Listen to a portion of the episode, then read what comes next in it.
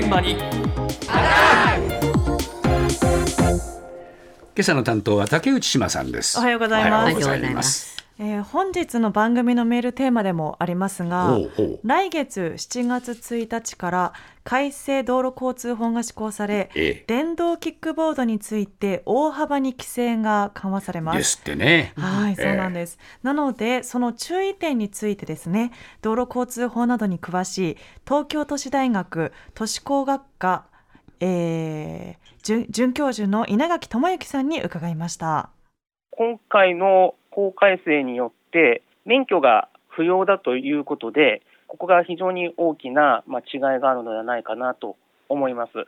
免許がいらないっていう時点で、何らかしらの道路交通法のルールをきっちりと勉強できているかの確認がないまま利用するケースというのが出てくる可能性がゼロではありませんので、そういった意味では、その乗っている人の安全意識に結構依存してくるようなところもあるのではないのかなと道路交通法の理解の確認といったようなところが、まあ、強制的に行われないというところなのであれば、その乗るときの、えっと、ルールであったりだとか、そういったようなところをきちんと伝える。ことをですね行政なり、え警察なり、えいかにアプローチするのかといったところは必須事項なのではないのかなと思います。今度は免許なしで乗れるようになるのね。そうなんです、えー、というのも、えー、車道を走ることができるこの電動キックボード法改正前は原付バイクと同じ扱いだったので、えー、ナンバープレートをつけることが義務付けられそして運転免許が必要でした。はい、でこの法改正後まあ、7月1日からは最高速度が時速20キロまでしか出ないなどの一定の条件を満たしたものに関しては免許なしで運転することができるようになると。そしてヘルメットについてなんですがこちらの着用に関しても努力義務になりまして罰則を伴う義務化ではないと。随分緩和されたね。そうなんです。えーしかもこの規制が緩和される形ですがあの一方で16歳未満は運転できない、うん、また自賠責保険に入る必要はあるなど細かいルールなどもたくさんあるので、えー、乗る側にそうした知識が正しくあるのかどうかというのも重要になってくると。そうですね、はい、えー、いうことなんです。はいでは行政や警察などの指導はどうなっているのか文部科学省で研修会を行ったということなのでその内容を伺いました。文部科学省安全教育推進室長の岩倉義久さんのお話です。今回令和5年7月1日から道路交通法の一部を改正する法律のうち、電動キックボードの交通方法等に関する規定の施行について、警察庁からご説明をいただくとともに、キックボード事業者からキックボードの操作方法を説明していただきまして、各学校安全の担当者の方々に実際に試乗体験をしていただきました。電動キックボードに試乗した担当者の方々はですね、スムーズに乗れた方もおられましたが、まあ、少し段差とかがあってですね、つまずきそうになったという声もございました。えそれから、まあ、あのカーブで、え、ふらついたりですね、小回りが効かなかったりというあの声もありまして、え、ま、こういった注意点をですね、あの生徒に伝えていきたいというあの声もございました。随分間接的なこれ研修だよな。まあそうですね。ね。はいえっ、ー、とそうなんです。もともとこちらえに毎年2回行われている学校安全の協議会の一環としてですね、えー、教育委員会の担当者を集めた伝統キックボードの勉強会と試乗会を実施ということで、えー、まあ学校現場での適切な指導につなげる狙いのもと、ね、はい、行われたと、はい、いうことなんです。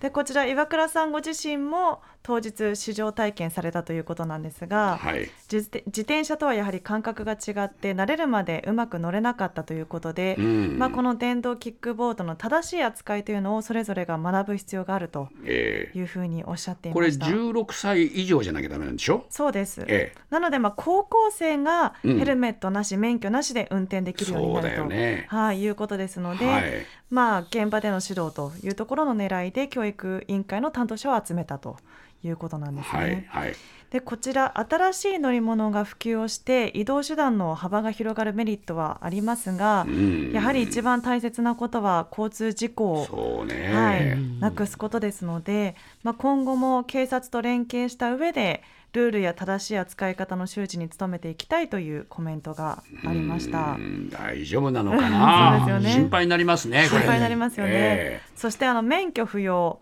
ヘルメット努力義務の他にもう一つ大きな違いがあるんです。それは歩道走行についてなんですが、こちら詳しいお話を再び稲垣さんに伺いました。歩道を通行することができるといったようなところで新しい制度の特徴のうちの一つになりますけれども、これは最高速度6キロのモードにして通ることができると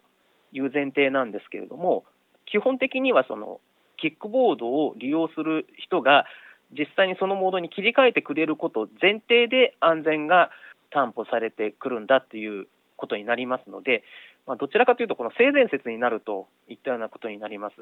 今の自転車のようにですね、自分は急いでいると、でも車道は怖いから歩道をすごい速さで通っていくといったようなことが、電動キックボードでも行われてしまうと、まあ、自転車以上の脅威となるわけですので、まあ、ここはかなり注視していかないといけないのかなといったようなことで考えているところです。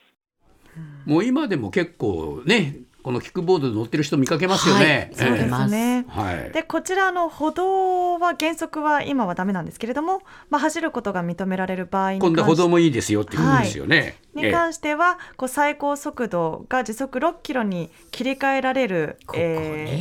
ー、ものに関しては OK。うんこれだから切り替えモードで6キロってのあるけども、6キロ以上出るものだよね、うん、基本的に。ものもはい。ものですね。なので、まあ、切り替えられるものかもしくはもう本当に6キロまでしか出ないものが販売されていてそれならいいけど、ね、それならいいけれども、うん、でも切り替えられるものに関してはその人の、まあ、意識というか判断にな。ってしまうので、はいえー、そうなってくるとやはり本当に切り替えてくれるのかどうかっていうところもありますしね。えー、えー、なので、まあ、行政や警察の努力はもちろんなんですが、まあ、ここが改めて意識を持っていかないといけないといやだから結構規制緩和はね、したはいいけれども、はい、事故などが多く起こった時に果たしてそれでよかったのかっていう問題になるんでね、はい、ちょっと急ぎすぎて規制緩和しすぎたんじゃないかなという心配もありますよね。TBS ワシントン支局の樫本照之と涌井文明です。ポッドキャスト番組「週刊アメリカ大統領選2024」では大統領選の最新の情勢やニュースを深掘り現場取材のエピソードや舞台裏も紹介しています。毎週土曜日午前9時頃から配信です。